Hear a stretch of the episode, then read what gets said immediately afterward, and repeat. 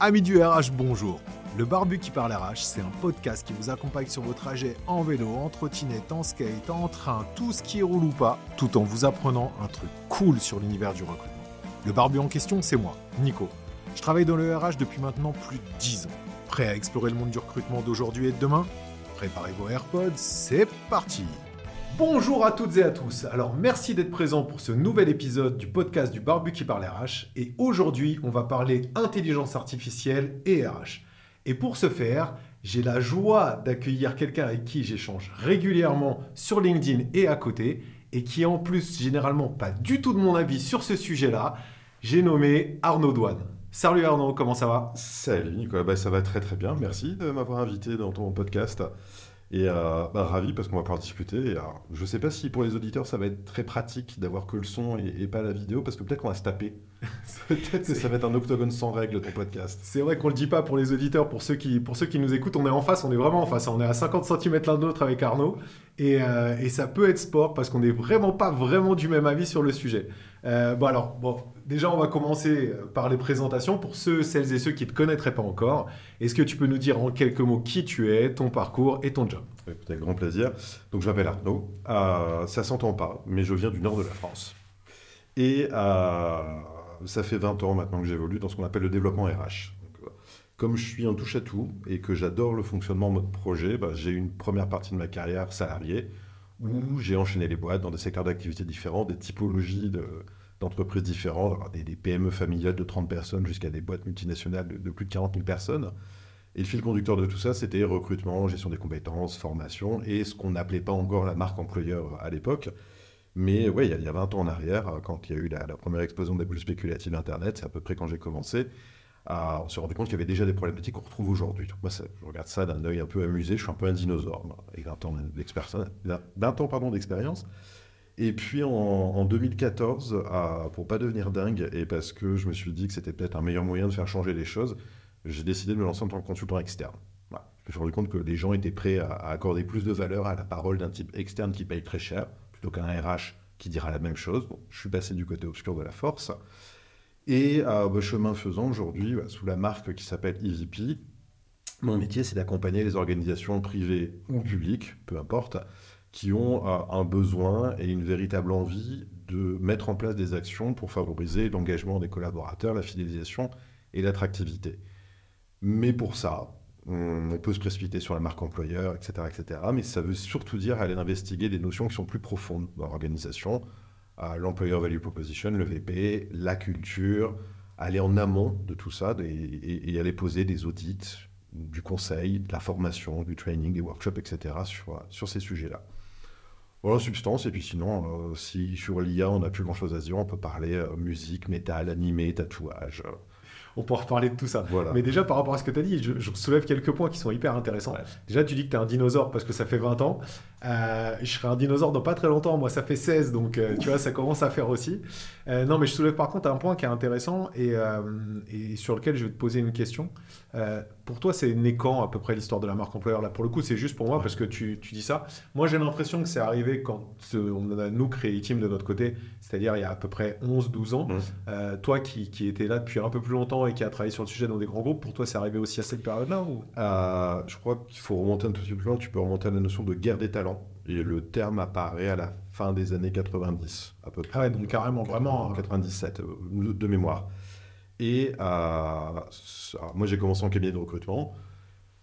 J'ai découvert un métier qui était passionnant et c'est toujours cette demande du client sur des profils un peu exotiques, un peu difficiles. Et bah, si tu es malin quand tu fais du recrutement, que tu sois prestataire externe ou que tu sois recruteur en interne, tu vas poser une question à ton hiring manager ou à ton client qui est mais qu'est-ce qui va vous distinguer? C'est quoi votre valeur ajoutée? Qu'est-ce que je peux mettre sur la table, finalement, qui va achever de convaincre des gens de venir chez toi ou de quitter leur job, etc. Donc, les prémices sont déjà là avec cette notion de compétitivité. À dinosaure, clairement, ben, moi je suis considéré comme senior sur le marché de l'emploi l'année prochaine, je suis foutu. 45 ans, l'horreur. Mais, mais si tu veux, en, 2000, juste avant que la fin, au moment de l'explosion de la bulle spéculative euh, on s'arrachait, les, c'était très monoprofil.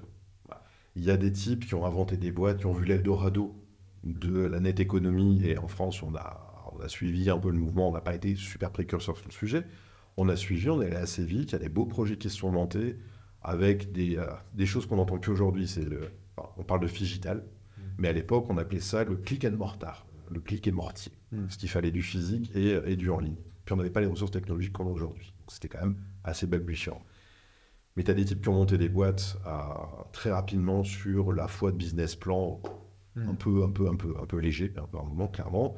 Ça a épuré les seconds tours de table et il a fallu aller chercher des types plus confirmés.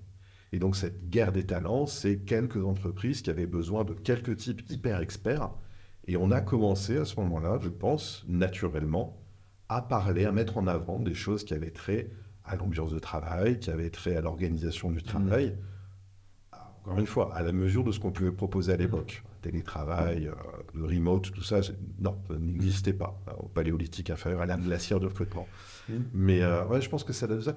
Et les premier bouquin que moi j'ai pu lire où c'était marqué à marque employeur, je crois que c'est dans les années 2000, je ne vais pas te dire de bêtises, mais ça doit être 2014-2015, où c'est un livre notamment euh, qui s'appelle Marque employeur, le contrat. C'est l'idée que tu passes un contrat qui n'est pas un contrat juridique, un contrat moral entre une entreprise, une organisation, ses candidats, ses salariés. C'est un, partenaire de chez euh, un, des Big Four aujourd'hui qui, a écrit ça, c'était hyper intéressant, mais tu commençais à le conceptualiser. Après, c'est beaucoup de bon sens. Hmm. Je, suis d'accord, mais c'est ouf parce que du coup, ça, ça montre tout ce qu'on combat au quotidien, qui est le fait que la marque employeur, pour toi, a commencé à naître il y a plus d'une vingtaine d'années. Réellement, on sait que ça a été mis au goût du jour et ça a été mis au sus et au vu de tout le monde euh, depuis plus de dix ans maintenant. Mmh. Et tu le sais mieux, enfin tu le sais aussi bien que moi, c'est toujours pas développé. Et, c'est toujours pas développé euh, pour la deuxième raison qui est, qui, qui est hyper intéressante, dont tu as parlé dans ton introduction, qui est le fait qu'il bah, y a beaucoup trop de RH aujourd'hui qui n'ont pas la crédibilité, enfin qui n'ont pas une parole qui est suffisamment prise au sérieux euh, par leur chef d'entreprise pour pouvoir développer cette partie-là, qui pour le coup est primordiale. Et là en plus on parle que de la fin, c'est-à-dire qu'on parle que de la marque employeur, on parle même pas de tout ce dont tu, de tout le, comment dire le, le, parcours qui amène à ça, mmh. euh, le VP, la culture d'entreprise et tout. D'ailleurs, tu fais plein de posts sur LinkedIn sur le sujet qui sont hyper intéressants. Merci. D'ailleurs, je vous mettrai les liens de Arnaud en commentaire. Euh, mais c'est quand même complètement ouf. Et donc, ça soulève le deuxième point, qui est le fait que euh, tu es devenu consultant RH pour pouvoir accompagner, avoir une parole plus importante mmh. que les RH en interne, mmh. parce que justement, eux, bah, leur parole n'est pas assez crédible. Mmh. Ce qui est quand même complètement dingue. Ouais. C'est là aussi, c'est pas nouveau, mais dans toutes les, dans toutes les injonctions dans le petit monde merveilleux LinkedIn, notamment, c'est le pays des licornes. Euh, mais c'est génial parce que LinkedIn, c'est ce qu'on aurait envie que le monde du travail soit demain avec euh, des, euh, des, RH qui sont stratégiques, qui siègent dans les codires, enfin on ne se pose même pas la question. Ils sont coordinateurs de projets, ils bossent main dans la main avec le market, la finance, etc. Euh, ok, dans la vraie vie, ce modèle-là, hmm. il existe probablement, mais dans des structures bien établies, des grosses entreprises à côté au CAC 40, etc. C'est mon côté terroir. Hein. J'ai dit que j'étais provincial, mais après, après 15 ans de Paris, mais pour le coup, la réalité du tissu économique français, c'est aussi des PME, des TPE de moins de 50 bonhommes, où la fonction RH, elle est essentiellement administrative, s'assurer que les bulletins de paye sortent en temps et en heure, gérer un peu de précontentieux, etc. C'est aussi une question bah, de, réalité des structures, mais je te rejoins. Ça fait 20 ans qu'on se prend la tête à ergoter sur les mêmes sujets, et c'est un peu déprimant. Je pense qu'il y a certains, peut-être qui écouteront ce podcast, qui vont se reconnaître quand je vais dire ça mais il y en a certains qui peuvent être des consultants grognons, par exemple, ah, qui vont se dire, mais en fait, qu'est-ce qu'il faut qu'on fasse pour que ça change vraiment mm. et, euh, et, quand tu m'as invité à ce podcast, je me suis dit, c'est cool parce que il y a un truc qui est en train de se passer. Depuis un an et demi, je crois à peu près, que les, euh, les premières IA type euh, ChatGPT sont sorties accessibles au grand public. On dit, génial, il y, y, a une rupture technologique. Avec une rupture technologique, on peut amener d'autres trucs. Vous savez, peut-être qu'enfin, on va toucher du doigt quelque chose. Et ben, je suis pas aussi enthousiaste que ça. Te lance pas tout de suite, on, va, te lance pas tout de suite, on va y venir. Euh, bon, du coup, on va passer aux, choses sérieuses. Alors là, pour le coup, avant de combattre contre toi euh, en mode IA ou pas IA, euh, je vais déjà te demander qu'est-ce que tu penses, qu'est-ce que c'est pour toi le recrutement en 2023 En un mot? En, quelques mots, en quelques mots. T'as as, un petit peu de temps, vas-y. en un mot, c'est avec mon optimisme légendaire. Non, c'est clairement c'est le chaos.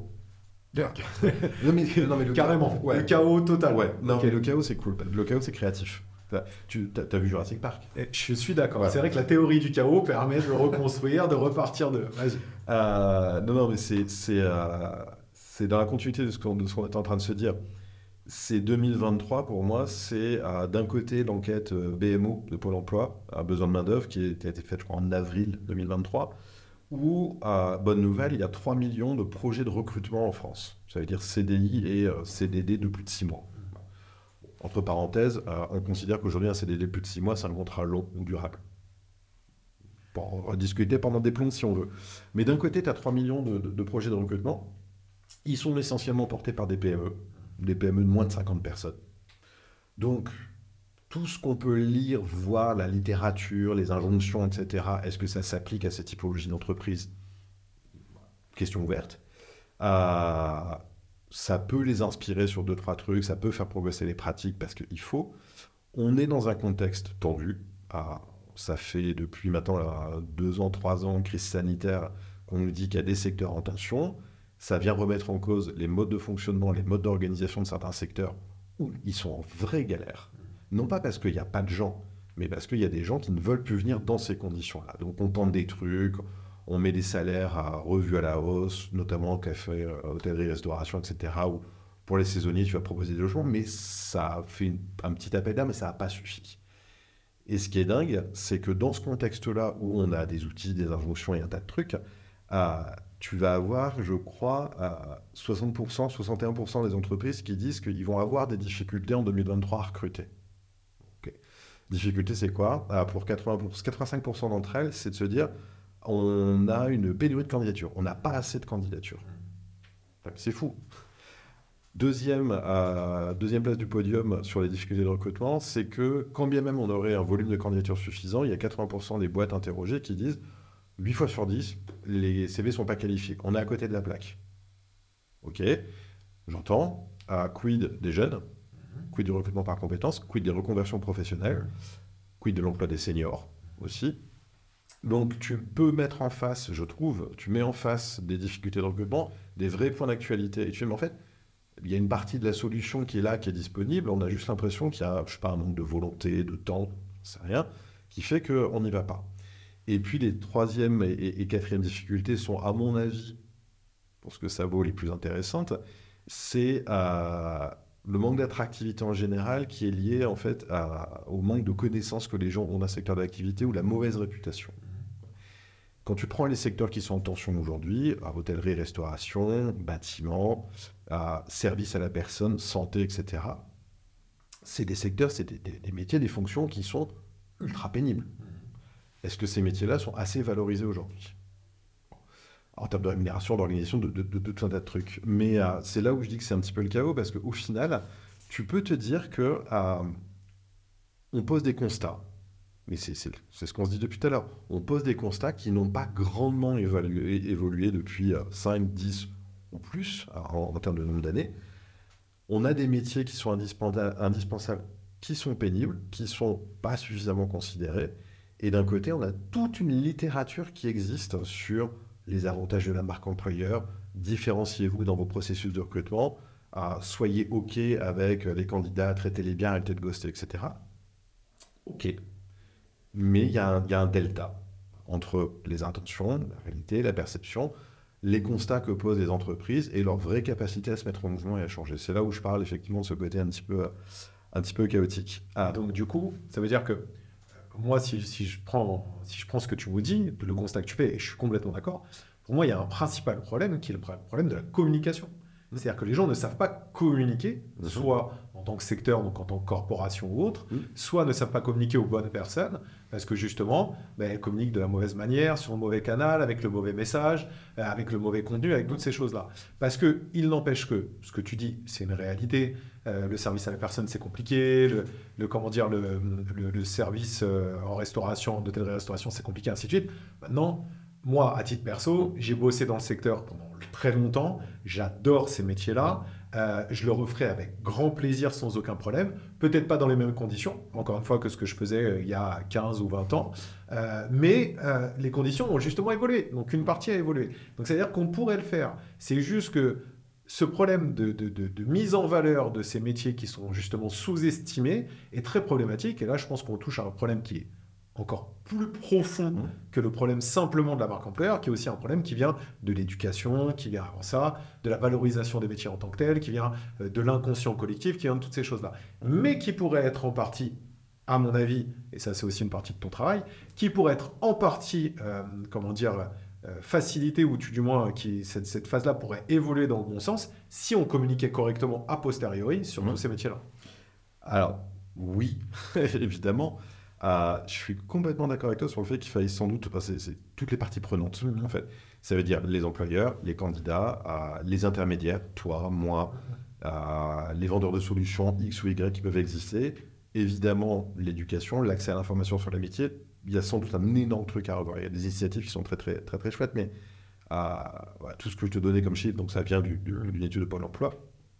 On peut penser ce qu'on veut de Pôle emploi pour le coup, il y a un effort qui est fait de leur côté pour les mises en situation professionnelle, mmh. notamment pour les tester de manière empirique un métier, discuter avec des gens, faire du job shadowing, tout ce que tu veux, et te rendre compte par toi-même de ce que c'est. Sortir effectivement des témoignages, des machins, des trucs, et de ce qui peut être communiqué uniquement sur les réseaux sociaux. Clairement, c'est un, vrai point. Euh, après, il y a un autre truc qui, qui, dans le recrutement 2023 qui me hérisse un tout petit peu le poil, J'aurais bien dit que ça me fait dresser les cheveux sur la tête, mais bon, t'es bien placé pour voir que ça ne va pas être possible. Euh, c'est que, euh, je ne sais pas si tu connais cette expression, euh, j'ai pas retrouvé l'origine de, la citation, mais c'est pendant la ruée vers l'or, ceux qui ont fait fortune, c'est pas les chercheurs d'or, c'est les vendeurs de pelles et de pioches. Mmh. Et je trouve, ça n'engage que moi, je vais peut-être pas me faire que des copains, mais tant pis, que on est dans une forme de ruée vers l'or aujourd'hui. On l'a vu sur les profils tech post-Covid, il y a plein de gens qui se sont lancés en indep. Je te vois venir, tu vas pas te faire que des copains, ça c'est sûr. Ben, ben, j'assume, je suis prêt. Mais euh, on, en parle régulièrement dans la communauté RH, recrutement, etc. Et euh, tu as un chiffre aujourd'hui, je crois que. Tu as, 3 recruteurs sur 10, ça c'est énorme, qui envisagent de mettre un terme à leur activité dans l'année qui vient parce qu'ils sont épuisés, ils n'en peuvent plus, etc. On a entendu que recruter c'était facile. On a entendu qu'il suffisait de se prendre à la solution d'un recruteur de LinkedIn, se monter un CRM un peu à l'arrache avec Notion, etc. Une bidouiller deux, trois trucs, et si un copain qui s'y connaît, un peu geek, c'est bon, ça roule. Et derrière, c'est fastoche. Bah non. Et puis il y en a plein qui sont pris des portes parce que l'appel d'air sur les candidatures tech, par exemple, ça y est, il y a des startups, des scale-up qui se rendent compte que oh, pour qu'une boîte tourne, il faut qu'elle soit rentable pour faire de l'argent. Tu peux pas vivre à crédit éternellement. Donc, contraction de la demande, ah, c'est même pas juste on stoppe les recrutements, c'est on arrête les périodes d'essai, etc. Bah, tous ceux qui étaient monoprofil parce qu'ils ont flairé l'odeur du, pognon, du succès, de l'or, et bah, qu'est-ce qu'ils font de leur boutique aujourd'hui? Mmh. Donc, c'est compliqué. Mais effectivement, c'est encore une fois, tu, tu parles de communication. C'est compliqué parce que tu as beaucoup de vendeurs de pelles et de pioches aujourd'hui qui ont débarqué sur le marché et qui entretiennent sans forcément avoir de background RH. Alors, c'est un autre sujet. là aussi, on parlait pendant des plombs, mais faut-il avoir un background RH pour vendre des solutions RH, etc. Peu importe. Mais à mon, non, pas peu importe, à un moment donné, il faut des gens RH. c'est ça, il faut des gens RH un petit peu. C'est obligatoire, euh, si tu veux être crédible. Mais euh, tous ces vendeurs-là, euh, il y a tellement d'outils aujourd'hui qui sont disponibles que je pense que que tu sois une boîte qui recrute, que tu sois un indépendant qui veut monter son activité, etc., tu as beaucoup de messages qui te disent prends ma solution, c'est miracle, et tu vas faire x100 sur ton CA, ton nombre de candidats, etc. etc bah, même si tu sais au fond de toi que c'est probablement faux, tu as envie d'y croire. Parce que tu galères, parce que tu veux, tu veux une solution rapide. On est euh, dans un environnement qui est incertain. C'est pas un scoop, hein, on ne sait pas trop euh, quelle chance on peut piloter les choses. Un réflexe naturel qu'on peut avoir quand c'est incertain, quand tu navigues à vue, bah, c'est de te rassurer, en fait, de prendre des actions un peu doudou, un peu confort. Euh, voilà. Rouler en boule dans ton canapé, attendre que ça passe mais les, communications qui sont axées sur le produit miracle ou l'action miracle qui va te permettre de résoudre tous tes problèmes, de trouver les clés de ta bagnole, à déverrouiller euh, ta PlayStation et décimloquer ton téléphone, ça n'existe pas aujourd'hui, contrairement à ce qu'on peut croire. Et cette ambiance-là, euh, moi quand j'interviens en entreprise, ça fait, allez, un an, 9-12 mois à peu près, que régulièrement, en sortie de formation, en sortie de points avec les codires, etc., j'entends du Ah, c'est vachement plus compliqué que ce qu'on imaginait. Parce que le gars ou la nana qui est passé avant vous, il nous a fait une démo, pif paf pouf, il nous a dit vous allez booster votre marque employeur et d'un seul coup vos problèmes d'attraction et de fidélisation sont réglés. Ouais, mais si structurellement derrière c'est pourri, euh, si ton mur il est tout fissuré, tous les ardés, que tes fondations sont pas solides, mais que tu mets un coup de peinture dessus, tu es super fort en staging, génial. Euh, mais c'est trompeur, tu ne fais c'est que du cache-misère et c'est que du petit ajustement. Et ma perception du, marché du recrutement en 2023 est celle-là, c'est qu'il y a malheureusement un delta qui se crée entre des boîtes qui ont pigé l'importance d'aller au-delà de la marque employeur, que la marque employeur n'est qu'une conséquence d'une réflexion plus profonde, et elles mettent les moyens en face, avec de des programmes d'ambassadorat, avec des actions autour de la prise de parole, de la cooptation, parce que les gens ont ce sentiment d'appartenance, ce sont pas pièges, etc. Tu as des plus petites organisations qui vont se dire Youpi, euh, j'achète un pharmacon qui est à la fois le remède, mais aussi à la fois le poison si c'est mal dosé. Et pardon de le dire, c'est souvent mal dosé. Et puis tu as la petite PME, là, en fin fond de la Lozère. Mhm. Ils sont 150. Euh, c'est pénible, c'est des métiers à faible qualification. Ils sont payés à peine plus que le SMIC. C'est un bassin d'emploi qui est pas folichon. ils bossent dans un entrepôt qui est surchauffé euh, l'été et c'est glacial l'hiver sont en train de pelleter des trucs dans un environnement où c'est bruyant, c'est poussiéreux, etc. Si demain cet employeur-là, il va sur TikTok pour aller faire un truc un peu rigolo, un peu décalé, est-ce qu'il touche sa cible? Est-ce que c'est utile? Est-ce que c'est crédible? Voilà, c'est ma perception de, du, secteur et du marché pour l'instant. on est complètement d'accord que la communication est une résultante de ce que tu dois faire et qu'il ne faut pas faire n'importe quoi sur n'importe quel canal. Ça, je suis complètement d'accord avec toi. Il faut bien le répéter. D'ailleurs, on le répète. Euh, la marque employeur. Non, mais on le répète. Et là, là pour le coup, c'est toute la partie sur laquelle on est d'accord. Donc ça va. Euh, la marque employeur, on ne la travaille qu'à partir du moment où on a travaillé le fond de l'entreprise. Oui, monsieur. C'est une réalité. La marque employeur doit ressortir une culture d'entreprise, un ADN, doit ressortir des valeurs. Et on ne fait pas n'importe quoi. Si on parle de cette petite PME en Lozère, forcément, on va dire qu'on recrute, mais on va pas mettre en avant des conditions de travail extraordinaires. On peut mettre en avant tout un tas d'autres choses à côté mmh. qui peuvent être intéressantes. Un développement économique qui peut être le fait de bosser, le fait d'avancer sur certains sujets, de faire grandir une entreprise, de faire grandir une équipe ensemble. On peut bosser sur d'autres sujets, mais il est certain qu'il ne faut pas faire du bullshit comme beaucoup le font. Mais euh, une fois ça dit, donc on, a, on a dit que c'était le chaos, c'était une chose. On a dit que la communication pouvait aider, euh, à condition bien évidemment d'avoir travaillé la base et la structure. Mais je retiens surtout un truc que tu as dit tout à l'heure, qui était qu'il euh, il y avait un problème en fait de cohésion entre la recherche et la demande en fait, mmh. entre l'offre et la demande entre guillemets. Mmh. et alors, je vais te poser la question, mais je vais y répondre en premier.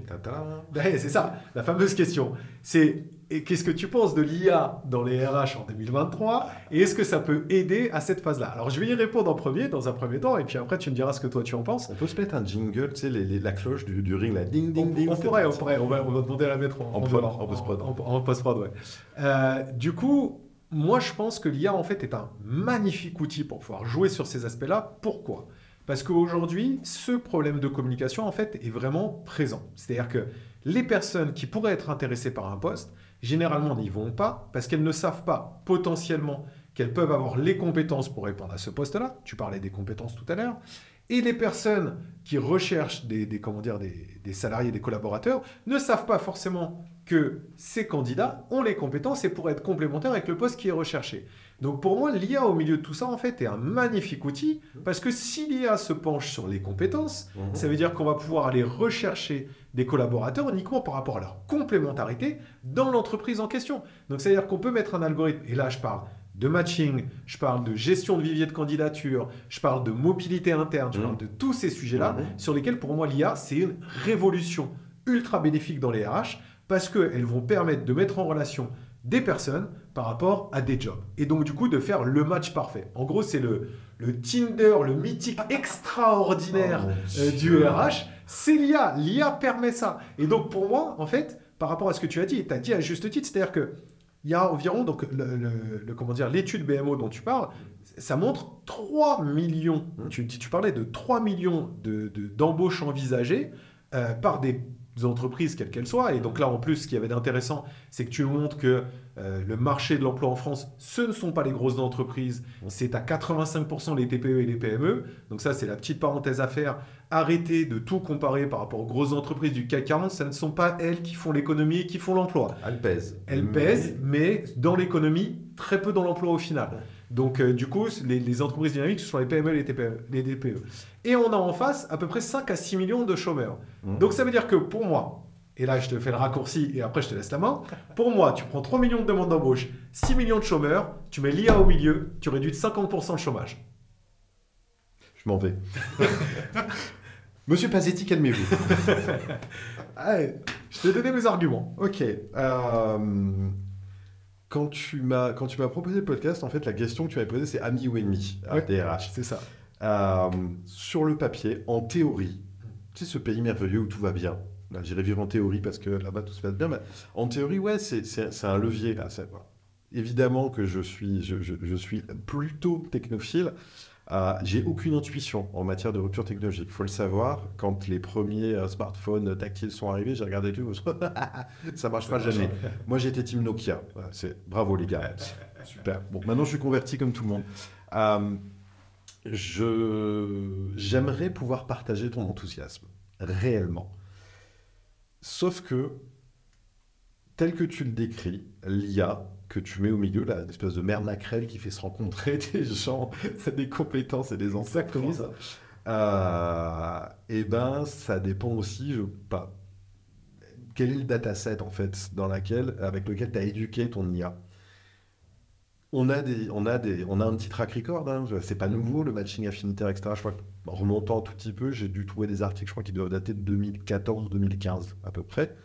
Euh, les solutions, elles étaient déjà. Alors peut-être que la puissance de calcul, l'algorithme n'était pas suffisante à l'époque, mais en tout cas, ça a planté, ça n'a pas fonctionné.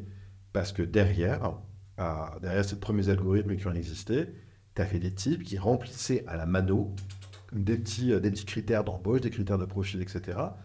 Et ils ont biaisé, en fait, par la manière de remplir les informations, dans l'éducation de leur algorithme et de leur IA, ils ont juste transposé leur propre biais. Moi, la question, c'est super, mettons une IA entre les besoins des entreprises et euh, les candidats. Comment tu garantis que cette IA ne discrimine pas, n'est pas un phénomène d'amplification des biais cognitifs et réalise vraiment cette promesse, parce que c'est une promesse qui est posée sur la table aujourd'hui par les défenseur de l'IA qui disent Allez, camarades, viens avec moi demain, c'est demain est un jour radieux, j'ai envie d'y croire. C'est comment tu fais pour nous garantir que ton IA demain, elle laisse pas à côté les gens qui sont en dehors des radars de l'emploi, qui sont vraiment éloignés de l'emploi. Il y a un problème de compétence, de reconnaissance, de portabilité de la compétence aujourd'hui, de reskilling éventuellement, ça prend du temps. Et euh, bah, ton IA, elle va peut-être réussir à diminuer le temps. Est-ce que ce sera assez rapide pour satisfaire les besoins des entreprises? Est-ce que ça va suffire pour que les gens se disent Ok, je vais prendre Roger, qui a besoin de 2-3 mois de formation, on sent qu'il a le potentiel pour, etc.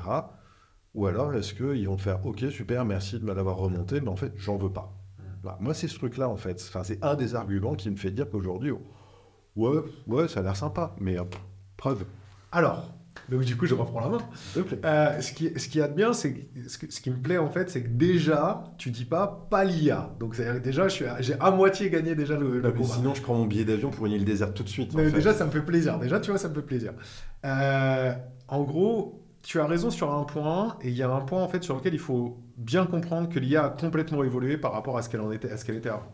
Tu parles d'IA affinitaire, je suis complètement d'accord. Les IA affinitaires, ça ne marche pas parce que ce sont des, algorithmes qui ont été programmés avec des biais. donc ça, on est bien d'accord. Merci. Moi, aujourd'hui, on est d'accord sur, sur un truc. Non, on est d'accord sur le sujet. Moi, je te parle d'une IA, tu vois, comme celle, par exemple, qu'on développe chez Hawk. Euh, je n'ai pas besoin de faire de pub. Tout le monde sait que je bosse pour l'outil. Il n'y a pas de souci. Euh, celle qu'on développe chez Hawk, c'est une IA de compétences. Donc, ça veut dire qu'on ne parle pas de biais affinitaire. On parle purement et simplement de compétences. Quelles compétences la, quelle compétence la personne a et quelles compétences sont demandées pour l'entreprise. Mais en plus, on va plus loin mhm. dans celle qu'on propose. encore une fois, je parle de Hawk, mais je sais que c'est des choses qui peuvent se développer, hein, on n'est pas les seuls à le faire. Euh, on va plus loin, c'est-à-dire que on met aussi à côté des compétences de la personne les formations que la personne peut faire, celles dont tu parlais, Mhm. le rescaling ou d'autres, ou même le développement de compétences, ou le développement de compétences euh, complètement annexes, tu vois, clairement. Euh, qu'est-ce que, quelle formation la personne peut faire et donc du coup quel parcours de candidature la personne peut Mhm. envisager? Euh, quel parcours de, de professionnel la personne pardon, peut envisager? Donc ça veut dire que clairement on a là un objet un outil qui nous permet d'offrir un champ des possibles qui est complètement différent et qui est beaucoup plus important que ce que l'était auparavant en fait le simple, la simple postulation. Donc pour moi l'IA est vraiment l'outil par excellence qui peut permettre ça. Par contre là où je là où je t'accorde quand même une- un point, Ah, quand même. là où je t'accorde un point, c'est le fait que, effectivement, ça devra être corrélé Mhm. à une euh, volonté des entreprises de vouloir prendre le temps de faire certaines choses. Mais en même temps, comme tu l'as dit tout à l'heure, on est dans un chaos total. Donc, si les entreprises sont un tant soit peu intelligentes, elles vont se dire, Jean-Louis, qui a besoin de ces trois mois de formation pour pouvoir arriver, ben, je préfère lui faire ces trois mois de formation parce qu'il a tout qui match, sauf cette petite formation-là, pour pouvoir intégrer mon entreprise et qui va pouvoir la développer. Ouais. Donc les trois mois, je lui donne, bon, je le fais. Et ça sera fait aussi bien en interne, avec de la mobilité interne, donc du coup du développement de compétences, qu'en externe, avec des potentiels euh, comment dire, candidats qui viennent dessus. Ouais. Donc c'est pour ça qu'encore une fois, je reviens dessus. Pour moi, c'est... C'est la révolution. L'IA, c'est la révolution positive des RH.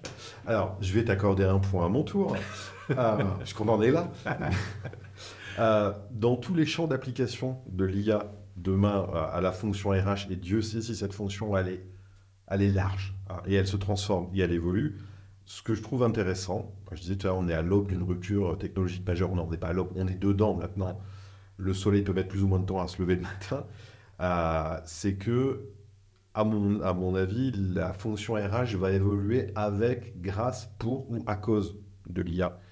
Euh, et que la légitimité dont on parlait en intro tout à l'heure, le fait de pouvoir aller poser des sujets sur les bureaux des codires, de faire en fait, c'est pas juste, euh, s'il vous plaît, accordez-moi trois minutes de votre attention, ce serait cool qu'on fasse, mais on le fait. Il n'y a pas de négo. Peut-être qu'effectivement, en simplifiant certains process administratifs, en fluidifiant la circulation d'infos sur des sujets qui sont des, des- des- des- des usines à gaz XXXXL comme la gestion des compétences, la mise en place d'une GEPP, etc., peut-être qu'effectivement, on va arriver à un truc qui est cool. Dans les champs d'application de la fonction RH, sur les parcours de compétences, la gestion des, euh, la gestion des compétences, GPEC, GEPP, etc., clairement, c'est un truc sur lequel je suis très attentif Mm. et j'attends de voir. Mais je, je- je pense que dans tous les espoirs que je peux fonder sur l'IA, parce que j'en ai quand même, je suis un doux rêveur au fond de moi, euh, je l'attends sur ce sujet-là. Et je te rejoins inté- intégralement. Sur d'autres champs d'application, je suis beaucoup plus circonspect en l'état actuel des choses. Et ça tient en un mot. Et je, vois ton regard que tu l'attends. Accroche-toi, c'est gadget, gadgetisation.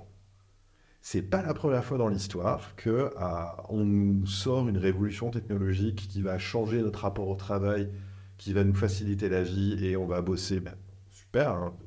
dinosaure, je le répète, 2000. hein. Pour les plus jeunes d'entre vous qui nous écoutent, et là je prends ma voix de coude, les histoires de tonton Arnaud. Non, non, mais moi j'ai commencé à bosser, j'interviens en école aussi, là, auprès de jeunes, euh, de jeunes RH notamment, et je leur explique comment j'ai commencé à bosser. Je dis, un fax, vous voyez ce que c'est? Voilà, Tu as deux, trois qui lèvent la main, tu sais, de manière un peu audacieuse. Monsieur, j'ai même eu une disquette un jour entre les mains. Euh, mais euh, moi, j'ai appris à bosser avec un, rythme qui n'était pas le rythme qu'on a aujourd'hui. Tu lançais, j'étais dans ce cabinet anglo-saxon, dont je ne citerai pas le nom, euh, mais un gros, et, tu lançais une recherche interne. Tu avais tout un système de classification qui était pas super conforme à ce qu'on pourrait appeler la RGPD aujourd'hui, mais c'est pas, ou à la non-discrimination, mais peu importe. Tu sortais le truc, tu avais une imprimante matricielle qui mettait à peu près euh, une heure et demie pour sortir une liste de 10 profils. Alors si en plus tu voulais euh, éventuellement imprimer les CV ou les lettres de motivation manuscrites que tu avais reçues par la poste. Ah non mais ton, ton time to fill, blague à part, ton time to fill il était quand même vachement plus long, mais on bossait pas moins bien. On bossait autrement. Ah, et on nous a dit, regardez, voici les job boards. Je crois que c'est toi qui as fait un truc sur l'histoire des job boards pas longtemps. J'en fais quelques fais, ouais. C'est un peu ma marotte. Ouais, et ça m'a ça m'a replongé en enfance. J'étais ému. Euh, C'était hyper intéressant. Et, euh, mais on, les a vus arriver. les modernes, les Stepstone, les Monsters, etc., les trucs plus confidentiels, plus de niche, plus les, les, puis les modèles franco-français derrière. Et euh, on nous a dit, vous allez voir, il y a des moteurs de recherche, hyperfastoche, donc les opérateurs booléens, etc. Et vous allez pouvoir travailler plus vite. Et puis derrière, on a commencé à envoyer des mails. Et donc, euh, on a commencé aussi à avoir des clients qui nous disaient, hop, hop, hop, la recherche que vous mettiez une semaine, votre avocat fiscaliste trilingue avec 5 ans d'expérience en Asie du Sud-Est, bah, c'est plus 10 jours que vous allez mettre pour le trouver, c'est 5. Et puis, progressivement, on a commencé à travailler plus vite. On a commencé à usiner, à automatiser certaines choses. Ma question étant, et j'aimerais bien avoir ton avis là-dessus, est-ce que avec des outils, on a quand même une maturité technologique aujourd'hui sur deux trois trucs qui est pas mal. On a des outils qui tiennent déjà la route. Est-ce que un, on les exploite déjà suffisamment à la mesure de leur potentiel? Quand tu vois le nombre de candidats qui se font ghoster alors que tu peux programmer des réponses automatiques dans tes ATS, c'est un scandale. Donc, avant d'aller chercher une IA qui t'envoie sur la Lune, peut-être déjà utiliser les outils que tu as. Premier point. Tu me diras. Et deuxième point, on a, on a euh, déjà donc eu cette promesse de vous allez mieux travailler plus efficacement, ça va vous libérer du temps pour vous consacrer à des tâches à valeur ajoutée. Lesquelles? Et, euh, mais ce sera intéressant dans, dans, les commentaires à l'issue du podcast euh, que les gens mettront. Euh, est-ce que certains d'entre eux peuvent témoigner sur les 5, 10, 15 dernières années pour les, pour les, plus, les plus anciens d'une vraie, d'un vrai déport de leur énergie, de leur créativité sur des sujets stratégiques, moteurs, etc. Côté recrutement, pour parler de celui-là, ouais, on a travaillé plus vite, on est plus précis, mais on a aussi plus de KPI on passe vachement plus de temps à sortir du report et du forecast. Alors, je suis d'accord sur le côté report. Après, pour répondre à tes deux questions, la première, c'est oui, je suis d'accord qu'il faut absolument bien utiliser les outils, parce qu'on a déjà plein d'outils qui ne sont pas suffisamment bien utilisés. Tu parles des ATS, il y a encore plein de boîtes qui ne les utilisent pas. Je crois que le taux d'équipement, il est de quoi? Il est, de 60, il, est à, il est à peine 60%. C'est vrai, quelque chose comme ça, mais je vois moi des boîtes de plusieurs milliers de personnes qui n'ont pas d'ATS. Hein. Donc c'est vrai qu'on a déjà une base d'outils qui pourrait être là. Donc on pourrait se dire, pourquoi développer des outils alors que d'autres... Mais à ce moment-là, on n'avance plus tant que tout le monde n'est pas équipé. Donc il faut aussi avancer. La lampe à pétrole, monsieur. Il y en a déjà qui sont déjà bien équipés et qui l'utilisent bien. Mais oui, ça, et, et ça, j'ai envie de te dire, c'est comme tout. C'est-à-dire toutes les évolutions technologiques, en fait, sont assujettis à une bonne utilisation ou pas une bonne utilisation des personnes. Mm. Les ATS, une super avancée technologique, il y en a une partie qui l'ont utilisé à moitié, il y en a une partie qui l'ont mal utilisé, mm. parce qu'attention, il y en a qui l'ont mal utilisé, c'est-à-dire qu'ils s'en sont servis pour renvoyer des mails automatiques complètement pourris, et donc du coup qui desservent encore plus euh, leur image qu'autre chose, donc ça, il faut faire mm. attention. Et il y en a d'autres qui l'utilisent très très bien. L'IA, ça va être exactement pareil, tu vas en avoir qui vont mal l'utiliser, et d'autres qui vont bien l'utiliser. Parce que quand je te parlais euh, d'IA, comment dire, pour pouvoir recruter. Euh, le truc qui est sûr, c'est que l'IA enlève les biais de base, ça c'est une certitude, parce qu'en gros, une IA qui est bien programmée, quand on la programme sur les compétences, mmh. sur des sujets qui sont factuels, ce sont des sujets, les compétences sont des sujets factuels. Qu'on parle de hard skills ou de soft skills, on est sur des sujets qui sont factuels, purs pur et durs. Si on se base là-dessus, on se base sur une complémentarité par rapport à un poste et par rapport à des données. Donc, ça veut dire qu'on enlève les biais de base. Tous les biais cognitifs de, de premier abord, on les enlève. Par contre, malheureusement, on les enlèvera jamais au bout du compte parce qu'il y aura toujours une intervention humaine derrière ça. Mhm. Donc, ça veut dire qu'il y aura toujours des biais qui entreront en compte. Par contre, c'est-à-dire que cette IA, si elle est bien utilisée, on enlève les biais de base, donc on ouvre l'esprit aux personnes. Mhm. C'est-à-dire qu'on va lui proposer des candidats auxquels il n'aurait pas, auxquels le ou la recruteur n'aurait pas eu accès au départ, parce qu'elle les aurait cassés avec ses biais cognitifs. Donc ça, je trouve ça intéressant, même si la finalité est qu'on n'enlève pas tous les biais. Et mhm. Et c'est pas l'objectif non plus d'enlever entre guillemets tous les biais, parce que il y a une partie qui construit aussi la culture d'entreprise, il y a une partie qui construit aussi les, entreprises en tant que telles. Donc ça, pour moi, c'est quelque chose de, de, nécessaire, en fait, d'évoluer avec le temps. Après, quand tu disais, est-ce qu'il y a des RH, en fait, qui ont gagné du temps pour les valeurs ajoutées parce que c'est ce qu'on vend? Alors, le côté valeur ajoutée, c'est le côté gain de temps. Mhm. Donc ça, je suis d'accord avec toi. Est-ce qu'ils l'ont fait ou est-ce qu'ils ne l'ont pas fait? Moi, j'ai plein de clients en fait qui le fait d'avoir des ATS leur a fait gagner du temps. Donc, ils ont plus focus sur d'autres tâches, notamment la formation, mmh. notamment le développement des compétences, notamment le développement RH en tant que tel. Donc, qui ont gagné du temps par mmh. rapport à, cette gestion de candidature qui était vraiment très chronophage. Donc, du coup, ça leur a permis de partir. L'IA dont je te parle, pour moi, en fait, dans mon esprit, c'est pas forcément une IA qui va te faire gagner du temps. C'est plutôt une IA qui va te permettre de travailler différemment. C'est-à-dire qu'une intelligence artificielle qui te permet d'avoir des données et d'analyser les données de tes collaborateurs mmh. quand tu es un RH de petite entreprise de 150 ou 200 collaborateurs, attention, donc quand tu es un RH d'une entreprise de 150 200 collaborateurs, tu ne connais pas tous tes collaborateurs. Ouais. Donc ça veut dire que forcément, toutes les données qui les concernent, Mhm. tu ne les as pas. Donc ça veut dire que forcément, tu dois passer par des managers pour avoir ces données. Donc ça veut dire que tu passes par un filtre qui est un filtre qui est biaisé.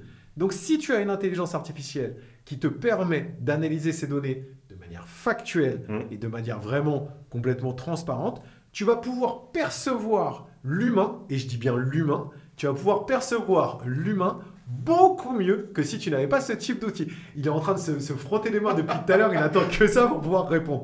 Donc pour moi, l'IA est vraiment le moyen de remettre l'humain au centre, et je te laisse parce que j'ai l'impression que t'a- t'attendais que ça. Non, mais tu as, prononcé un mot euh, qui est magique, qui est euh, deux mots, données RH. Euh, bien sûr qu'on a envie d'avoir de la data pour mieux piloter, travailler différemment, faire des décisions plus éclairées, etc. Mais encore fois, c'est la promesse de vente. Et alors, je suis pas un expert en marketing, mais euh, employer branding, personal branding, j'ai la prétention de croire que je touche un tout petit peu ma bille. Et euh, pour simplifier à l'extrême, tu fais une promesse. Derrière, c'est ceci est le meilleur yaourt du monde. Ok, moi en tant que consommateur, j'ai mon habitude de consommation. Si tu veux que je m'intéresse à une nouvelle marque que je connais pas, que j'attends pas, que je suis satisfait du rapport qualité-prix euh, de mon Yoplait, de mon Danone, il faut que tu m'apportes une preuve. C'est pour ça que tu as des gars qui vont te courir après dans les supermarchés pour te faire goûter le truc. Est-ce que c'est à la hauteur de ta valeur ajoutée Qu'est-ce qui fait que to- toi, en tant qu'entreprise ou euh, en tant que collaborateur potentiel, tu as un truc en plus Et puis la tonalité dans laquelle tu vas t'installer. Mais on oublie régulièrement ce, truc de preuve. Aujourd'hui, l'IA, à- en matière de, recrutement, c'est peut-être, je parle sous, ton contrôle, c'est peut-être l'endroit où on la trouve le plus aujourd'hui, Sous forme de chatbot, d'agents conversationnels qui vont renseigner les candidats ou en interne pour du suivi de dossier administratif sur où en est ma formation, j'ai une demande sur mes congés, explique-moi mon bulletin de paye, etc. Ça, c'est- cool, c'est rigolo, mais euh, ça peut être sans doute beaucoup plus, beaucoup plus puissant que ça. J'espère, en tout cas. Euh, après, je reviendrai sur les, use cases. Mais euh, pour revenir à la gestion des compétences, pour revenir à l'analyse de la, de la data, bien sûr que c'est génial. Mais il y a un truc qu'on oublie, c'est que l'humain, il est imprévisible. Là, tu parles de remettre l'humain au centre. Top Tu manipules de la nitroglycérine quand tu bosses avec un humain, c'est hautement instable. Et euh, la prédictibilité des comportements, même si c'est adossé à des compétences qui ont été clairement cartographiées, mesurées, quantifiées de manière la plus objective qui soit et la moins biaisée qui soit, t'es pas à l'abri d'une décision de l'influence extra-professionnelle. T'es pas à l'abri du fait que le jour où le type, euh, tu lui mets sur la table une offre de mobilité interne au cordeau, parce que c'est ce que vous avez évoqué depuis deux ans, machin, etc., il s'est levé du mauvais pied, il a emplafonné sa bagnole avant de venir, etc. Il va dire fuck. Ah super. Voilà. C'est ce facteur-là, c'est cet humain, en fait, c'est c'est l'intuitif personnel qui ne marchera pas. Mais donner RH, c'est du temps long. Collecter de la data RH, c'est du temps long. Tu peux pas faire d'incidentologie sur l'humain comme tu en fais sur une machine. Tu peux pas faire de la, de la détection de panne, de l'analyse de panne sur un humain comme tu le fais sur une machine. Donc l'IA aujourd'hui, euh, qui va te permettre en environnement industriel de limiter ta casse, euh, d'améliorer la qualité de production, de... ou bien sûr, top, mais comme les robots dans les usines ont été, ont été, ont été top euh, il y a 30 ans quand ils sont arrivés, je doute qu'aujourd'hui, et ça c'est une conviction profonde, et je vois ton regard que tu as envie de me manger, je pense que euh, on s'emballe parce que la donnée RH, elle est longue à collecter, c'est des analyses sur du temps long. pour le coup. Euh, on ne parle pas juste du bilan social ou des obligations de rapport annuel sur l'égalité homme-femme, etc.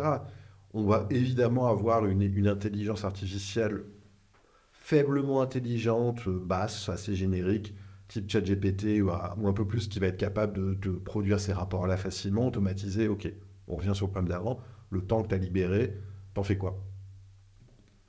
Pas revenir dessus. Mais à l'utiliser pour aller pousser un peu plus loin, avoir une espèce de gestion, euh, pardon, c'est de la science-fiction, je sais que je vais être ridicule, mais euh, la gestion à la Minority Report euh, ou, à, à la Psychopath pour les amateurs d'animé, où tu vas prendre des décisions en fonction d'un truc qui n'est pas encore arrivé, mais que la bécane a prédit. Bah le, je reviens à mon histoire de, de, de pool de données à l'origine, à ce que tu vas lui donner à bouffer pour qu'elle apprenne, à ton IA, comment tu l'as collecté, sur quelle période de temps et dans quel, euh, intervalle de temps, dans quel futur ça peut réellement s'appliquer. Donc le temps de l'IA, le temps de digestion, de production, est-ce que c'est le temps de l'humain, est-ce que c'est le temps de l'organisation, est-ce que c'est le temps de ta boîte? Ça pour moi aujourd'hui, c'est le truc sur lequel, enfin c'est potentiellement le truc sur lequel je n'ai rien trouvé qui me convainque euh, à 100%. Alors, je vais, je vais terminer dessus, hein, parce qu'en plus, en plus, il va falloir aussi à un moment donné qu'on, parce qu'on pourra en parler pendant des heures. Oui. Euh, clairement, je suis d'accord avec toi sur le sujet. Et, c'est bien ce qu'il faut comprendre sur l'intelligence artificielle. L'intelligence artificielle, ce ne sont que des algorithmes, que des données mathématiques. Il faut bien comprendre ça, et je le répète pour tout le monde, pour tous ceux qui écoutent, pour tous ceux qui ont entendu aussi plein de gens qui leur vendaient du rêve sur l'IA. L'intelligence artificielle, ce ne sont que des probabilités. Je suis totalement d'accord, mais je suis un fan de mathématiques depuis toujours plus on avance dans le temps, plus on a nombre de données importantes, plus les probabilités se réalise. C'est comme ça. C'est des maths, c'est de la logique, c'est tout ce qu'on veut.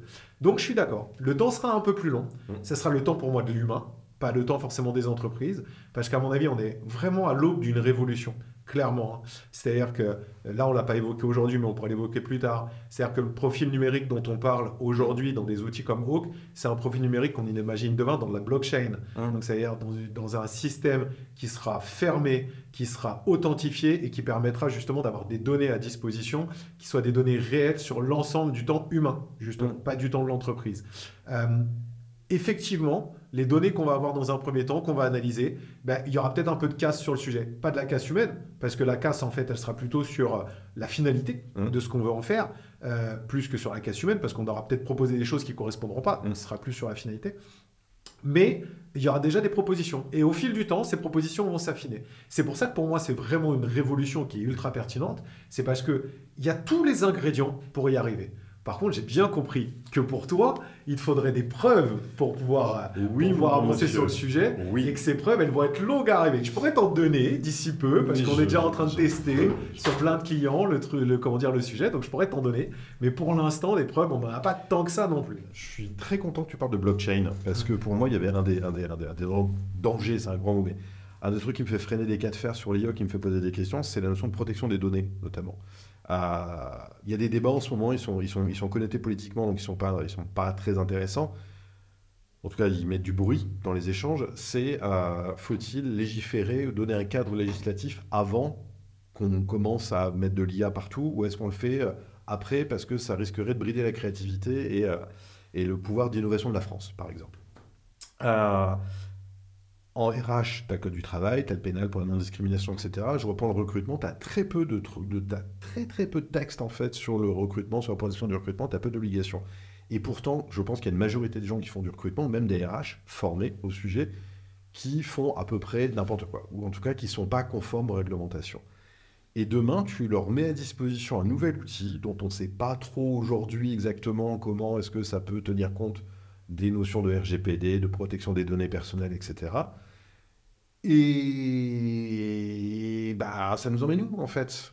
Est-ce que demain je suis candidat ou je suis collaborateur dans une entreprise, je suis salarié Est-ce que je vais avoir le droit de dire si mes datas sont traitées par une IA, je m'y oppose? Est-ce que c'est possible ou pas? Point d'interrogation, je ne sais pas si tu auras des éléments de réponse par rapport à ça. Et pour aller un tout petit peu plus loin dans la réflexion, Nouvel outil veut dire nouvelles compétences, il faut savoir les utiliser. Donc ouais, il y a mes vendeurs de pellets de pioche là, en ce moment. Ils te balancent des trucs fastoche, clé en main, blablabla. Reste que l'IA, euh, c'est costaud. Je pense que tu es très bien placé pour le savoir que c'est puissant.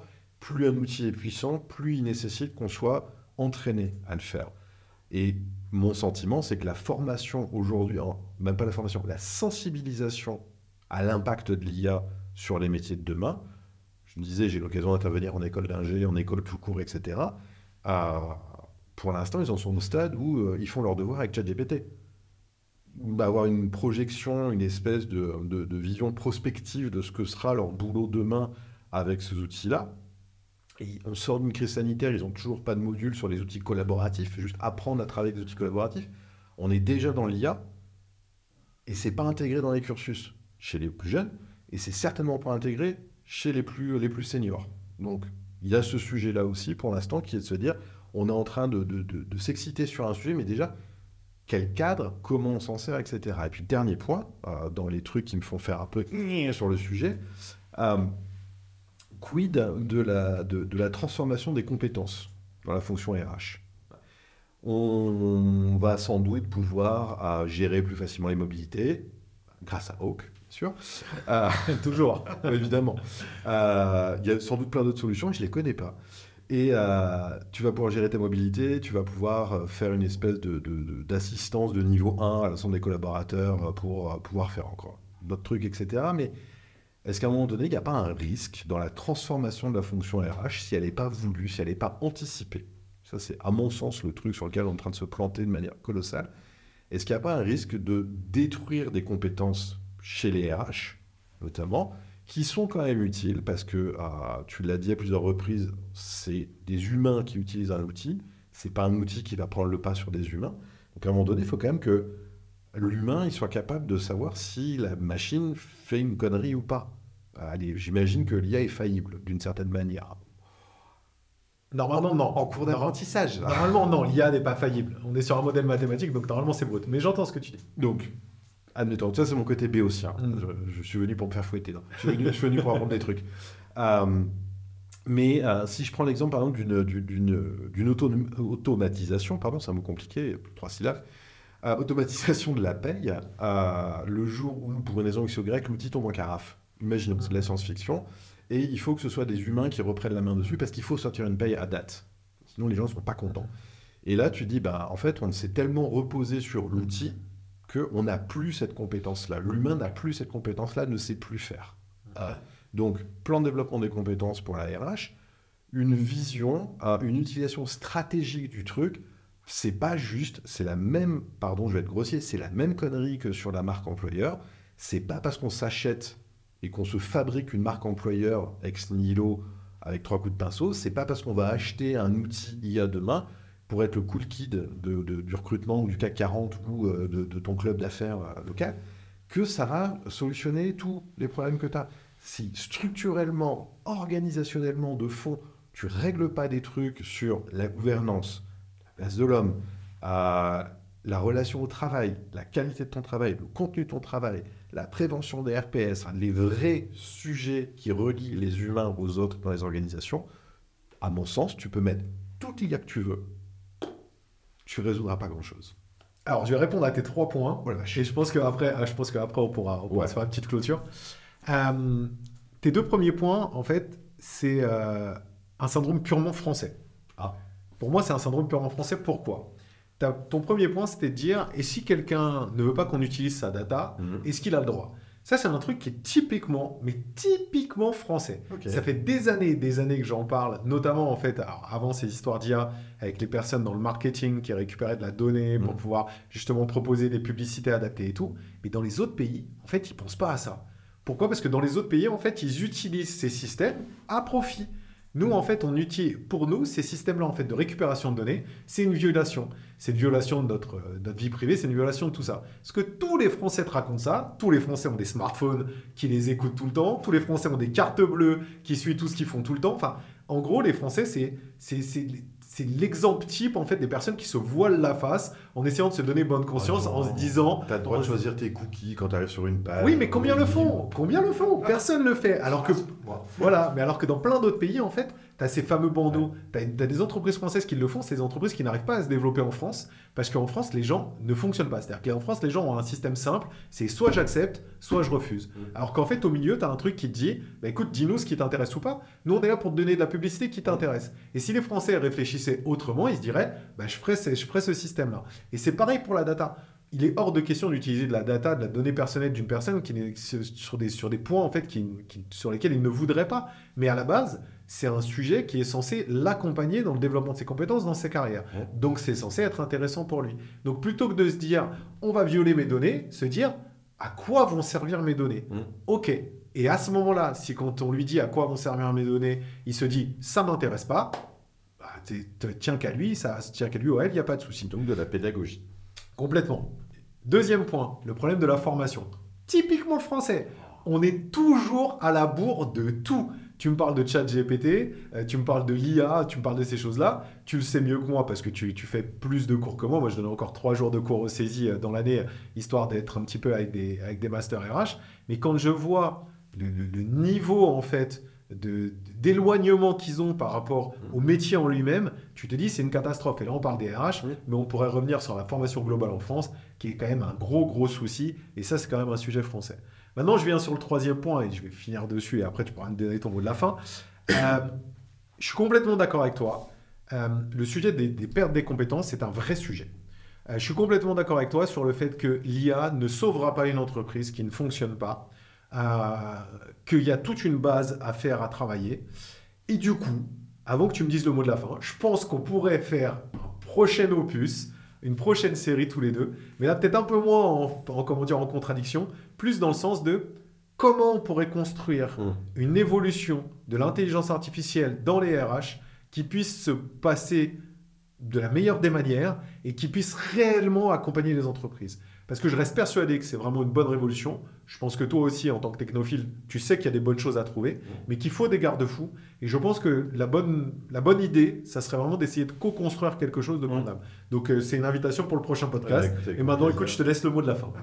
Mais euh, bah, le mot de la fin, tu l'as prononcé, c'est co-construction. C'est-à-dire que moi, demain, euh, enfin, ça, fait, ça fait longtemps, longtemps, longtemps que je me bagarre pour tout ça, mais un monde du travail où on puisse agir de manière collective, co-responsable, co-décider, co-designer, ça me semble être un, futur qui est assez enviable. Et si d'aventure l'IA peut permettre d'arriver à ces mécanismes de réorganisation, après il y a des gens qui ont écrit des bouquins très bien sur le sujet avant que l'IA n'explose dans tous les sens. Je pense à Relating Organization de, de, de Lalou les entreprises libérées, les entreprises opales, etc. Moins d'hierarchie, plus d'autonomie. Peut-être aussi un autre rapport à la qualité, au contenu du travail, ce que je disais tout à l'heure. Donc, moi, mon mot de la fin, c'est euh, on est plus d'accord que ce qu'on pouvait imaginer à la base, ce qui est une bonne nouvelle. On, personne n'a été blessé pendant l'enregistrement de ce podcast. À part pas encore, pas encore. Trois moustiques. trois moustiques. Trois moustiques ont beaucoup souffert. Mais, euh, mais je pense qu'effectivement, c'est une question de timing. C'est une question de attention, ne nous emballons pas. On y va, on expérimente, on teste, on a le droit de se planter aussi. C'est pas, euh, et c'est toi qui le disais, c'est pas le remède à tout. Tout comme la marque employeur, Fastoche, etc., n'est pas le remède à tout, ça vient s'intégrer dans une stratégie globale et il y a quelques années en arrière, j'ai travaillé dans une boîte où euh, le, slogan était, enfin, le leitmotiv en interne, c'était on fabrique euh, des robots qui aiment les hommes. Et entre nous RH, on s'était dit, mais en fait, pour qu'on ait ce produit-là, il faut déjà qu'on ait, nous, en tant qu'humains, on ait de l'affection, on ait du care pour, pour les gens. Sinon, comment tu veux transposer ça à une machine? Donc, ce n'est l'IA n'est qu'une affaire d'humain.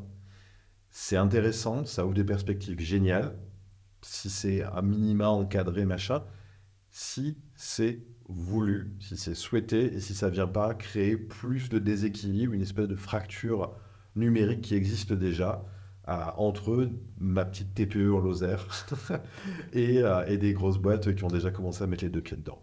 Donc le futur s'annonce intéressant, rock'n'roll, euh, mais je pense qu'il faut que les, gens qui ont les mains sur l'IA aujourd'hui fasse peut-être aussi un peu plus de pédagogie, moins d'entre-soi, pour que ce soit pas qu'un truc de dev, de mathématiciens, etc. Parce que les, gens un peu euh, simples, basiques, comme moi, euh, si demain je veux en parler à des clients, par exemple, eh ben, ils ont besoin de choses qui soient, qui soient pragmatiques, pour comprendre que c'est pas un acte anodin et que ça va venir façonner les peut-être, si c'est la révolution qu'on annonce, ça va venir façonner les 10, 15, 20, peut-être 50 prochaines années euh, du monde du travail.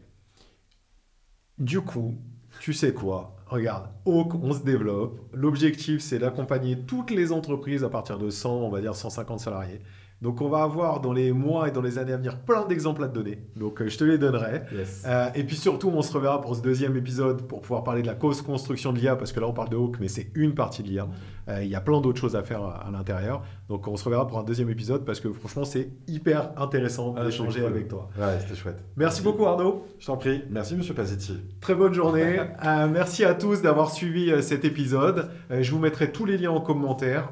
Euh, N'hésitez pas à suivre Arnaud sur LinkedIn, à me suivre, à nous poser aussi vos questions euh, sur l'IA. J'espère que ça vous aura plu. À très vite pour un nouvel épisode. Merci, ciao, à très vite. Merci à tous les survivants qui sont restés jusqu'au bout. C'était le Barbu qui parlait RH, le podcast sur le recrutement d'aujourd'hui et de demain.